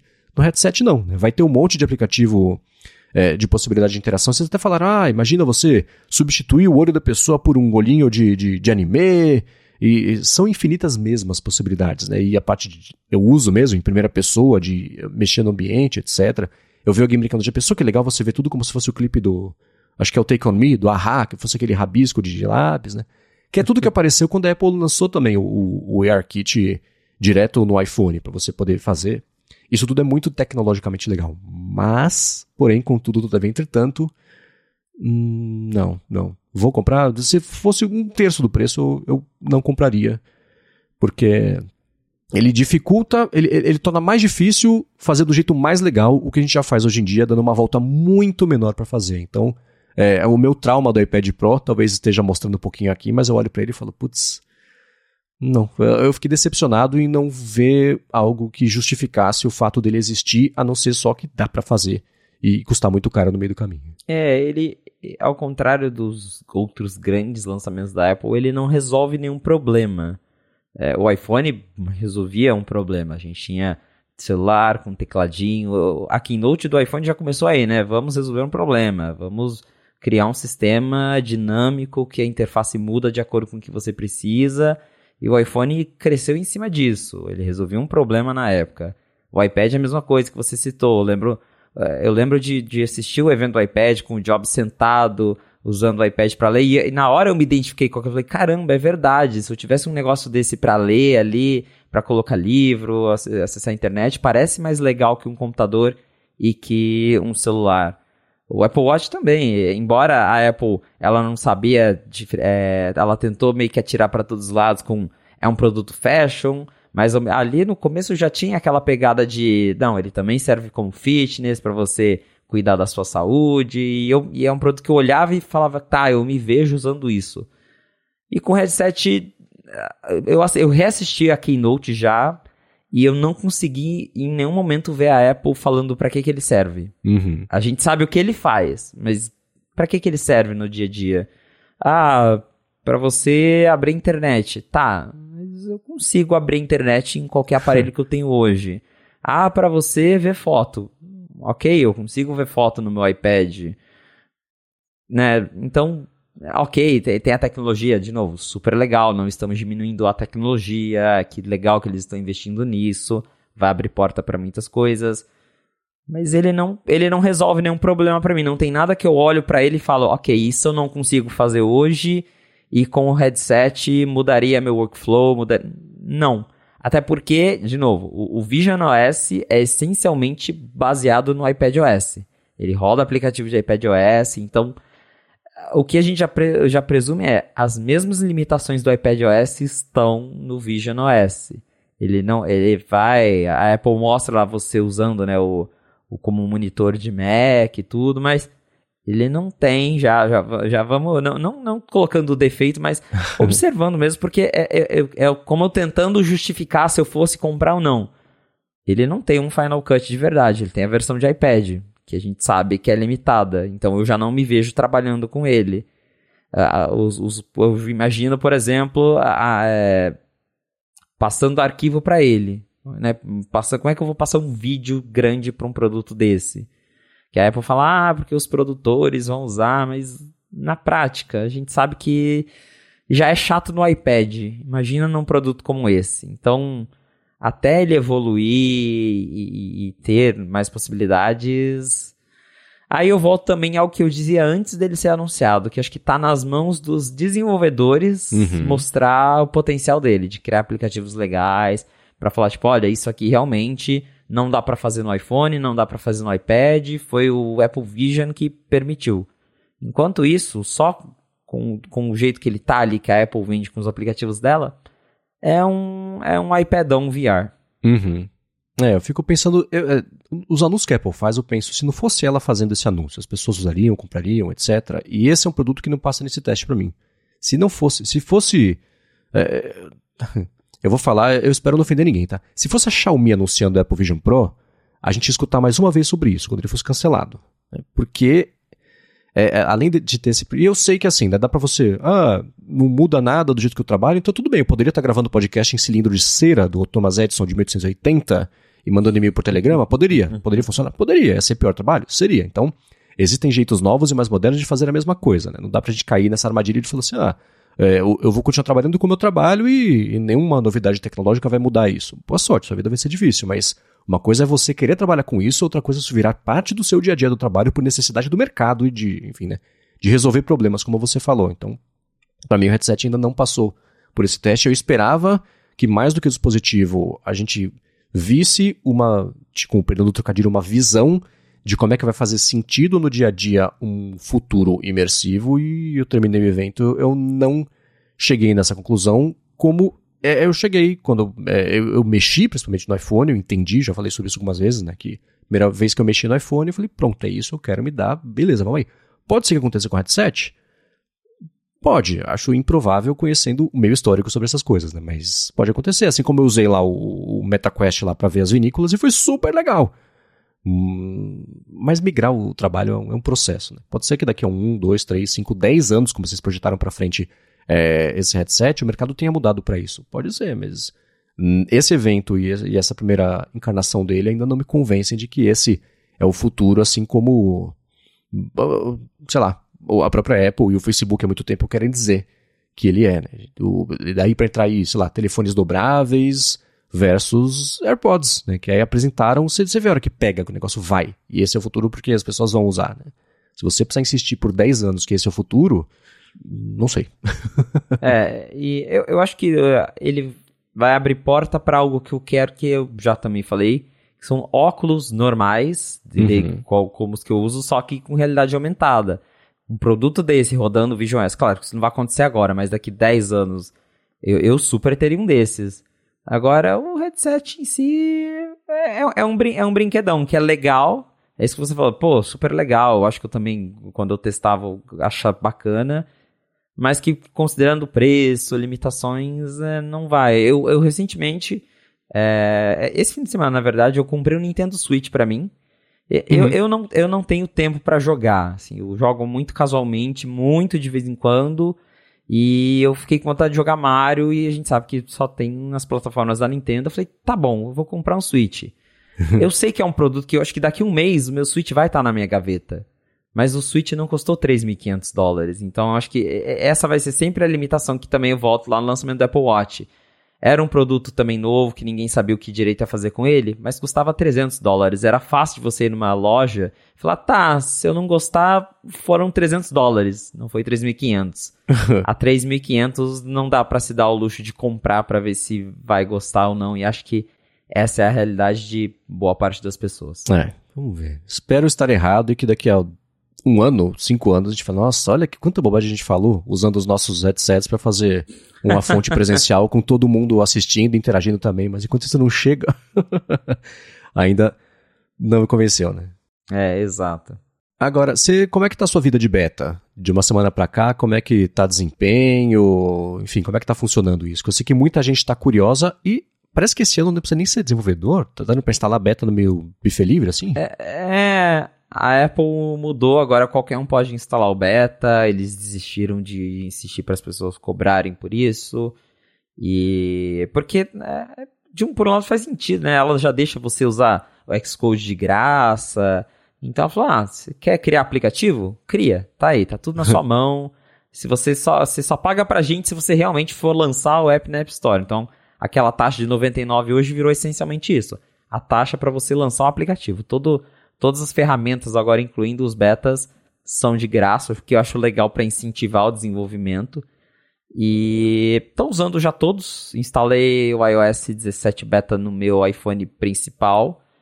É, tá para um betão, ele tá meio engasgadinho, o teclado tá dando uns bugs, então é, Primeiro que, né, eu, eu faço porque faz parte do meu trabalho, mas não instala o beta no seu iPhone principal, ou se for fazer isso, espera sair um beta público, que daí eu acho que os bugs mais sérios já, alguns devem estar corrigidos, mas ainda assim, o, em questão de desempenho, não tá muito legal, não. É, em questão de recursos, tem uma coisa ou outra, assim, que eu falo, nossa, ok, legal, gostei disso, mas também não tô vendo muita diferença, assim, no, no iPhone, não mudou muita coisa. No iPad eu estou usando o beta e eu gostei da tela de bloqueio que tem os widgets, que é basicamente o que tinha no iOS 16, agora tem no iPadOS 17, mas uhum. fiquei feliz com a atualização. É, teve o macOS Beta que eu estou rodando no meu MacBook Air M1, não coloquei no meu de trabalho daí, porque se alguma coisa quebrar eu fico sem trabalhar, então não dá. mas o, o macOS, ele também é uma atualização discreta, mas comentei já no outra fonte, no ADT, que eu, inclusive é algo que eu testei, que é aquela ferramenta nova que a Apple fez para você rodar os jogos de Windows no Mac. Então, isso eu achei muito grande, mas é algo que muitas pessoas nem vão perceber agora rodando beta. É uhum. algo que vai ter um efeito a longo prazo, mas achei muito legal a Apple ter investido nisso. O macOS está rodando bem no meu RM1, sem problema algum. E instalei o WatchOS 10 Beta no meu Apple Watch, que também está engasgado, está drenando bastante bateria, então cuidado em instalar beta no relógio, porque não dá para voltar atrás. Mas o WatchOS 10 é bem legal, mudou muita coisa. Eu ainda estou tentando me entender com a interface, que você clica no botão que fazia uma coisa, agora ele faz outra, mas em geral é uma atualização positiva, que está aproveitando melhor o que o Apple Watch tem para oferecer. Boa. É, instalar no relógio é, é coragem. é. É, essa mãe... Você tá rodando algum? É que você também nem teve nem tempo, Nossa, né? Mas não. pretende Eu ainda algum? chegando. É. Não, eu, eu vou, eu devo, correção, eu devo instalar o beta no iPhone, porque conversando com o a principal preocupação é aplicativo de banco, né? Porque putz, se der É. errado, dá muito errado, né? Você não consegue resolver rápido, então o Rambo falou, os de banco aqui que, que ele tá usando, tá beleza. Não culpem o Rambo se o seu de banco para de funcionar. Foi o que ele me É, disse, eu vou testar verdade. por minha própria conta e risco, tá? Por favor. A- a- aqui também, os que eu uso até agora estão funcionando. É, porque beta é isso, depende muito do que tem no seu iPhone, não, não, não tá, não tá, assim, funciona por sorte. Se der errado, essa é a regra, porque por isso que a beta não é a versão final. Exato. Geralmente, às vezes, a versão final também é meio assim. Então, não dá pra levar o, o, o que outras pessoas dizem da própria experiência, porque tem muito edge case aí, e eu como edge case humano conheço muito bem essa história, que pode é, dar ruim. Mas dito isso, eu tô, eu gostei de um monte de coisinhas que pintaram de anúncio, né? Desde o lance de transferir contato rapidinho ali, que é uma coisa que eu vou usar três vezes na vida, mas quando usar vai ser muito legal, né? Animaçãozinha e etc. Aquele modo stand-by. Concordo com a impressão de vocês, tem maior cara de que isso é uma preparação para sair um dispositivo fixo que vai competir com o Google Nest Home, com esses, os da Amazon também, display mesmo conectado. Eu, por ter esse do Google, eu já entendo o uso que isso tem no dia a dia. Acho ótimo que isso venha, seja por um produto separado, seja nesse primeiro teste aí do modo de, de standby. É, tô curiosíssimo. O mais que eu tô curioso para testar é o teclado com o Transformer como a inteligência por trás da. Não só da. Para mim, mais a correção do que a sugestão mesmo do que escrever, né? Ele é basicamente um teclado preditivo com chat GPT e o pessoal fala que o chat GPT é um grande teclado preditivo. Então, beleza, fechou e tá uma utilização prática disso aí. Me chamou a atenção no evento, assim como vocês repercutiram também sobre como a Apple não usa AI, falar AI para nada. Quando ela fala, ela fala sobre machine learning, que além de ser o termo mais correto, ele parece menos ameaçador do que inteligência artificial, que a gente vê aí as, as- as reações e previsões pessimistas sobre o que é uma IA, né? Machine learning, tudo bem. Quer dizer que ele está aprendendo, né? A inteligência artificial quer dizer que ela já aprendeu e pode te matar. Então tem uma diferença boa entre uma coisa e outra. Então o que eu mais estou curioso para testar é isso. É, o lance da Siri, gostei muito de que tem a ativação só pelo nome, apesar de saber que isso pode aumentar. Se hoje em dia já tem falso positivo, ela fala, Hã? quando você não falou com ela, pode aumentar. Então eu vou testar pelo menos isso, deixar ativo. E com as interações que eu tenho com o Google Nest Home Hub, lá aqueles, é, o display, que bom que não tem mais que ficar chamando o nome dela toda vez para as interações. Porque é, eu não tive essa confusão que vocês tiveram, de achar que já existia isso é, em series passadas. Eu não, lembrava de, de um papo assim. Mas partindo da premissa de que isso vai chegar agora, que bom, porque assim, né? Ah, me fala a previsão do tempo hoje. Ah, beleza. E amanhã vai chover? É muito mais natural fazer esse tipo de coisa do que ficar chamando toda vez. E desde a primeira vez que eu usei o Google Assistente no display conectado, que não precisava mais fazer isso, cada vez que eu tenho que chamar a Siri pela segunda, terceira, quarta vez para seguir uma conversa, é muito irritante. Então, que bom que isso vai chegar. Espero que a Siri passe a funcionar quando eu precisar parar de, de, de, de, né, chamar o nome dela toda vez, que você só né, facilitou o, o processo de me irritar com ela cada vez que eu uso, não, não resolveu nada. Mas esse lance das perguntas, que bom. E que bom também que está chegando os widgets interativos, que era o primeiro item na wishlist de qualquer pessoa que instalou o widget, tocou e viu que eles eram um grande atalho com interface para mexer no aplicativo. né? Então, para coisas desde timers até é, o timer de, de, de timer mesmo aqui do, do aplicativo específico para isso, lista de, de compras, sei lá, essas coisinhas, putz, que bom que isso vai chegar. Era para ser assim desde o começo? Era. Precisava otimizar para não gastar bateria, o aplicativo rodando lá. Base, não é isso, né? Mas basicamente rodar ali, é, mesmo que seja o que o Ramos explicou na semana passada sobre ah, ser um snapshot do app, que você vai fazer uma outra coisa, depois ele pega lá o que está no app de verdade, joga de, de volta. É, que bom, vídeos interativos finalmente chegou e fez falta durante esse ano ou dois, sei lá, que a gente teve. E já dá pra ver muita coisa bacana aparecendo, inclusive, sei lá, widget de calculadora, que era como eram os widgets antigos que permitiam que isso acontecesse, o Pical, que a gente sabe que é um exemplo famoso disso aí. Ele já tá, o, o Ben Thompson, né, já tá trabalhando. É o Ben Thompson? Não, eu sempre confundo ele. James Thompson, confundi os Thompsons. James Thompson É, o, o desenvolvedor já falou que, claro, vai fazer um desse, então widgets interativos e o teclado com Transformers são os meus dois itens com maior expectativa para mexer, se, grande se, eu instalar o beta, mas isso deve acontecer. pois é. é. O teclado realmente achei bem interessante, lembrando que a, o autocompletar, mesmo que você aperte espaço ali, ele vai digitando para você, é só em inglês por enquanto, mas tem melhorias em português também, mas não são todas. Isso do, do da, da Siri, o, a questão do, do follow-up eu tenho usado aqui, achei muito legal. É, quando tiver no HomePod, daí sim vai ser ótimo, porque eu sempre eu tenho algumas lâmpadas aqui que eu consigo controlar por HomeKit, não são todas, mas aí às vezes eu falo, ah, Siri, ligar a luz. Aí se eu quiser mudar a cor, eu tenho que falar de novo, Siri, uhum. mudar para X. Agora não, eu falo só, ah, Siri ligar a luz. Aí em seguida eu já falo, mudar para amarelo. E ela já troca, já vai dando sequência. Então isso eu achei que deixou o uso da Siri um pouco mais natural, embora ela não ganhou nenhuma novidade de, de machine learning, como diz a Apple, continua sendo a Siri. Mas essa do follow-up, eu fiquei, ok, tá bom. Pelo menos, pelo menos fizeram isso, porque eu já tava achando que nem de Siri iam falar no evento, né? E, e tentaram ali fazer alguma coisa para mostrar que, ó, ela existe, tá, tá, tá aqui, a gente tá pensando nela.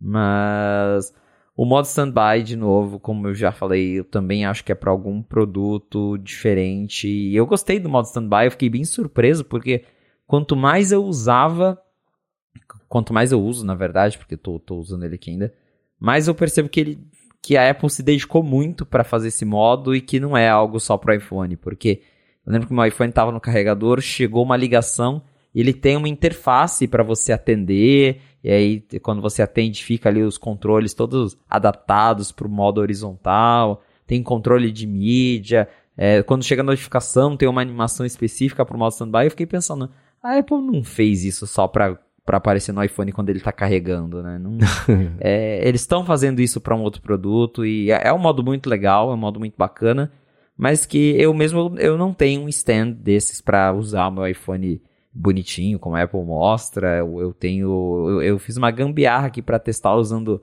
a minha MagSafe Battery, aí eu coloco ele deitado ali para ver, mas é, se tivesse um produto mesmo para eu comprar e, sei lá, deixar na minha cozinha, eu compraria. Eu, eu gosto, acho legal esse tipo de coisa. E é, é, ficou legal, a interface ficou bem bacana. Mas uma coisa bem interessante que eu ainda não tive oportunidade de testar, mas está aqui na, na nossa pauta, e também quero saber o que, você achou, porque você também é o cara dos AirPods. o novo modo adaptativo, que é um. Como eu brinquei com o Rambo, é um modo transparência smart, basicamente. Uhum. E agora ele consegue detectar é, se tá tudo quietinho, né? É, se tem alguma coisa. Por padrão, ele te isola, mas se vem algum som que ele considera importante, ele tira o isolamento e você consegue ouvir esse som sem você ter que ficar trocando os modos. Então, sei lá, você tá aqui na sua casa, ouvindo música, tá com cancelamento de ruído ativo, e aí toca o interfone, toca o telefone. Aí ele tira o isolamento, deixa você ouvir aquilo. Eu ainda não, porque instalar instalar beta de AirPods é, um, é mais complicado que o código Konami, né? Tem 500 passos, aí você solta um feitiço, espera ali, aí talvez o beta instale. Então, eu, eu ativei agora no, no, nos meus AirPods, mas ainda não baixou o beta. Porém, é um recurso que eu quero muito testar porque eu sinto falta disso. Eu, eu gosto de sair para caminhar na rua com os AirPods Pro, e mas por razões de não quero ser atropelado, eu não ligo o cancelamento de ruído na rua. Porém, eu gostaria que eu pudesse usar ele, mas que, sei lá, se eu vou atravessar a rua e tá vindo um carro, tem barulho de carro, ele deixa eu ouvir isso, uma buzina, talvez aí eu me sentiria mais tranquilo de usar esse modo do lado de fora. É, eu vou confessar que eu faço errado. Eu sei que eu faço errado, mas eu convivo bem com isso. Eu uso o cancelamento de ruído na rua. Normalmente, quando eu corro, funciona para mim. Até hoje não fui atropelado. Vamos ver se até semana que vem esse recorde se mantém. Dito isso, eu sei que tá errado, tá? Que as pessoas falam e falam com razão que não vale a pena, não é bom usar. É, esse modo adaptativo, ele é exatamente o que eu achei que seria o outro modo adaptativo que foi lançado no ano passado. Né? Que eu demorei a entender e foi o Gustavo Saez, ouvinte da DT, que explicou. Esse, sim, se você tiver com esse modo inteligente de cancelamento de ruído seletivo ativo, bate uma palma do lado do, dos AirPods. Ele vai cancelar a palma. É um pico rápido que ele tem uma resposta rápida para fazer o cancelamento desse ruído específico. Eu tinha entendido que aquilo ia ser isso, o que foi anunciado agora, né? Dele fazer o cancelamento da, da está andando, tem uma britadeira, moto passando, sei que lá, ele cancelar de verdade isso, mas ser inteligente o suficiente para permitir que passe um som quando for alguém falando com você. Então, é esse cancelamento, o cancelamento adaptativo.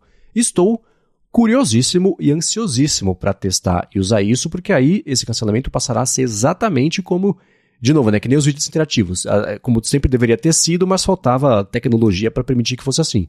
Então, beleza, tô curioso, eu devo fazer esse código Konami maluco para tentar instalar esse beta nos AirPods, porque isso eu tô bem curioso para testar e vai ser imediata a primeira impressão, porque amanhã, terça-feira, eu saio para correr. Eu já vou correr com isso ligado para ver como é que é a diferença, como é que funciona. Então eu achei super bacana e bem-vindo isso aí, e mais do que isso, achei bacana, sabe o quê? Que não saíram AirPods novos pra gente poder usar isso, vai dar pra usar nos que existem hoje em dia porque era a cara da Apple falar, ah, então, versão nova de AirPods com essa grande novidade. Essas versões, essa versão nova tem acesso a isso. Então, que bom que não vai ser assim, que vai dar para instalar. É, você sabe, tem o rápido aí, eu sabe de cabeça quais são as versões dos AirPods que são compatíveis com isso? Qual a versão? Só funciona Ih. no Pro de segunda geração. Ufa, que bom que é o que eu tenho, senão. É, exato. então eles não lançaram novos, mas literalmente tá. só funciona no último que eles lançaram. Né? Beleza. Bom, felizmente ainda vai dar pra cumprir a promessa do testar e usar, porque essa é a versão que eu tenho. Não, fiquei teoricamente satisfeito com isso, dá para dizer assim. Vamos ver na semana que vem as impressões a respeito disso aí. E uma menção, menção honrosíssima que é, eu não sei se isso passou no WWDC no evento, porque eu vi era bem de madrugada, tava com um pouco de sono é o lance do preenchimento automático de, de, de código de verificação que chega no e-mail e não só no SMS, como a gente conhece e já experimentou e usa hoje em dia. Inclusive, se você já usar o código, ele deleta o e-mail ali da caixa de, de entrada e beleza. Eu falei, nossa, Isso é ótimo. perfeito, né? É muito bom esse recurso. Acho que não chegou a ser mencionado, tava lá no site, e a hora que a galera viu, todo mundo começou a compartilhar no Twitter. Olha isso, uhum. olha isso. E realmente já está disponível no beta. É ótimo, porque esses códigos ficam lá só atrapalhando e agora, é, principalmente porque a gente é, sabe que a autenticação por dois fatores em SMS é melhor que nada, mas também SMS não é lá tão seguro. E é, como a gente tem, tá falando muito de pesquisa e autenticação dois fatores por e-mail, que acho que é o padrão hoje em dia, é legal que o recurso funcione também com e-mail e mais legal ainda que já pague em seguida. Então. Tá? É um uhum. recurso pequeno. Acho que isso define as atualizações desse ano. Assim, quando você instala à primeira vista, não parece ter muita coisa nova. De fato, assim, até que não tem, mas tem muitas coisas pequenininhas que são bem legais. Tipo, isso do preenchimento por e-mail. É, o que você citou, o name drop, que também é um recurso que eu vou usar assim, uma vez ou outra, mas que quando eu usar vai ser legal. Então, é, tá cheio de coisinhas que, quando junta tudo, é, elas são, são bacanas, são recursos legais. Sim, coisas, até por exemplo, o lance do AirPlay para TV direto de hotel, né? Eu já fiz algumas vezes isso, ficar no Airbnb, não sei onde, no meio do mato, sei lá. Eu levo a minha Apple TV, porque se o dia chove, ou se no terceiro dia aqui tá o mesmo mato de ontem, antes de ontem, eu já fico meio é, entediado, eu ponho a Apple TV na TV e beleza, tenho acesso às minhas coisas, etc. Então, essas dá para ver, né, o fio condutor, tipo do Ted Lasso, o fio condutor dessas novidades novas, né, que o, o, permeou todo esse episódio da WWDC, foi essas pequenas melhorias de qualidade de vida, você pular uma etapa que era sempre meio enroscada e chegar no resultado sem a parte enroscada. Ótimo, né, para um monte de coisa foi assim. Então, até, sei lá, o lance da, da colmeia ter continuado no Apple Watch, que eu acho ótimo, acho lindo, eu uso a colmeia no Apple Watch até hoje, o pessoal achava que isso ia ser meio é, aposentado, né, não, a colmeia apareceu no evento, ela continua lá no Apple Watch, Ano passado não apareceu, não teve colmeia no evento. Esse ano teve, né? E é uma interface que eu acho bonita melhorada. É. Agora é uma lista, me parece, né? Não é mais uma Isso, colmeia agora expansiva você... para todos os lados. É, é eu, eu, agora quando você entra na home, você só ou sobe ou desce, né? Não tem mais lados. Então ficou mais uhum. fácil você é, criar até uma memória muscular para ah, tá, o aplicativo tá nessa posição aqui. Você só dá o scroll, acha ele, tem que ficar indo para cima, para baixo, para qualquer lado. Então, é, é uma interface que ela era icônica, né? Apesar de muita gente não né, né, ter desistido dela porque ela era meio complicada. Então eles decidiram tentar tratar ela para que ela funcione ainda até hoje. Eu até voltei a usar a Comei e tô gostando do jeito que, que transformaram ela. É, da, também é a última chance. Se assim não emplacar, aí eu acho que no próximo WatchOS a Apple aposenta mesmo a colmeia, né? Mas uma última coisa antes da gente encerrar o episódio aqui, eu fiquei pensando sobre o lance de IA. Né? A gente veio falando sobre a expectativa até de que a Apple anunciasse coisas com IA, desde uma Siri de verdade que funcione até IA permear as coisas, como foi no evento do Google, por exemplo. E a conclusão, de, vou puxar de Ted Lasso de novo, né? Mesma conclusão que era assim, Ted Lasso não é uma série sobre isso, é uma série sobre isso aqui. A Apple não é uma empresa sobre isso, né? De, é sobre isso aqui, sobre essas coisas.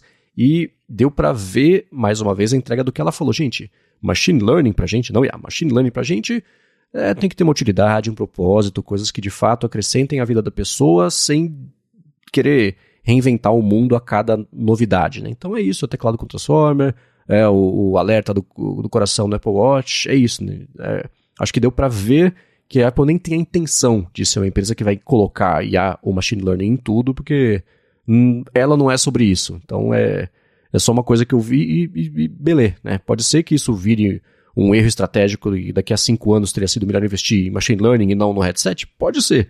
Mas acho que nesse evento eu entendi que é para parar de ter expectativa de grandes novidades envolvendo IA, porque isso não parece ser o que a Apple tem como fio condutor para ela, como norte aí, como parece ter virado uh, assim, o foco ou a, a, a, área de desenvolvimento aí de outras empresas e beleza, vai estar tá cada um no seu quadrado e não tem nem que ganhar, nem que perder, tem a frase lá da Dilma que é engraçada, e é isso, e tá, e beleza. Você funciona para a pessoa, tá aqui. Se não funciona, vai pro vizinho que lá vai encontrar e, e beleza, tudo segue, né? É, teve até uh, uma entrevista do Tim Cook no, acho que pro Good Morning America, se não me engano, que eles conversaram, foi depois da WWDC, eles conversaram sobre o headset, mas aí é, a repórter pergunta pro Tim Cook, tá, é, lançaram um chat GPT para iPhone esses tempos, você usa? E ele falou, falou, uso todo dia, tenho no meu iPhone, acho legal, ele falou bem assim, Porém, ele também disse, de novo, aquele papo que ele já falou numa, numa ligação com investidores. Acho que precisa de uma regulamentação, acho que precisa ser algo mais controlado. Então, acho que é, tem esse lado, né? A gente sabe como que a Apple gosta de controlar tudo bem do jeitinho dela. Ela não quer a Siri gerando absurdos, criando bobagens, porque a gente sabe que é, a tecnologia tem um potencial, mas também tem um potencial de, de inventar coisas do nada que não fazem sentido. E muita gente acaba acreditando que é verdade, fala, ah, é, é a IA, é o ChatGPT que fez, e não é. A gente já viu aí, teve caso de advogado que uh, foi usar ChatGPT e aí criou caso que, passado que nunca existiu. E a gente sabe que a Apple não quer estar envolvida nesse tipo de polêmica. Então, vendo assim as entrevistas do, do Tim Cook, tudo dá a entender que é algo que eles têm planos, não é à toa que eles estão contratando gente explicitamente para trabalhar com AI generativa, mas que no momento a prioridade deles é implementar isso em outras coisas e talvez lá na frente trazer isso para Siri, mas de um jeito mais controlado, né? Não, não vai ser exatamente algo que vai sair gerando coisas do além, mas pode ser usado para tornar a Siri mais natural, para melhorar as respostas dela mas que não vai ser exatamente um chat GPT como todo mundo está esperando. É isso aí. Para encontrar os links do que a gente comentou ao longo do episódio, vai em gigahertz.fm barra a fonte barra 51 ou dar mais piada nas notas aqui do episódio. Como sempre, muito obrigado a vocês que escutam o podcast. Obrigado em especial a galera que está chegando agora, que passou a acompanhar a fonte a partir da semana passada. Sejam bem-vindos, sejam bem-vindas. Vocês podem mandar feedback pra gente acessando gigahertz.fm barra feedback. Olha que fácil, vocês mandam as suas impressões, pergunta pra gente. Estamos aqui para receber o que vocês acham de cada episódio que a gente comenta aqui, impressões também sobre os assuntos, o que vocês acharam do headset, se faz falta IA para Apple, manda pra gente que a gente pode ler isso nos próximos episódios e isso serve como ponto de partida para novas discussões e é sempre bacana saber o que vocês estão pensando. Eu quero agradecer ao Eduardo Garcia por ter editado o penúltimo e último episódio aqui do A Fonte enquanto eu estive fora. Muito obrigado, Edu, por ter, como sempre, resolvido. Edu é o cara mais tranquilo. Se você precisa de qualquer tipo de produção audiovisual, fala com o Eduardo Garcia. vou deixar o link na descrição do episódio, que ele é um cara em quem dá para confiar, ele sempre resolve. E falando em resolver, obrigado a Firmou e também a Alpha Code pelo patrocínio desse episódio. E a você, Felipe, por ter feito um excelente trabalho com apresentando, a gente fala com apresentando na DT, mas com apresentando aqui o A Fonte por seguir informando a gente sobre o que acontece no mundo da Apple. Valeu, Marcos, e obrigado, audiência, por ter ficado com a gente até o final de mais um episódio do A Fonte. Se você quiser me encontrar nas redes sociais pra gente bater um papo, é só me procurar no arroba Felipe Espósito. Muito bem, eu sou MVC Mendes no Mastodon e no Instagram, apresento um monte de podcast aqui na Gigahertz e o Bolha Dev, que é um podcast diário de notícias sobre tecnologia, inovação e desenvolvimento. Participo também do Hipsters Fora de Controle sobre IA, que sai toda sexta-feira no feed do hipsters.tech da Alura e escrevo também para ifeed.pt. Muito obrigado mais uma vez pela audiência de vocês e a gente volta na segunda que vem. Um abraço e até a próxima.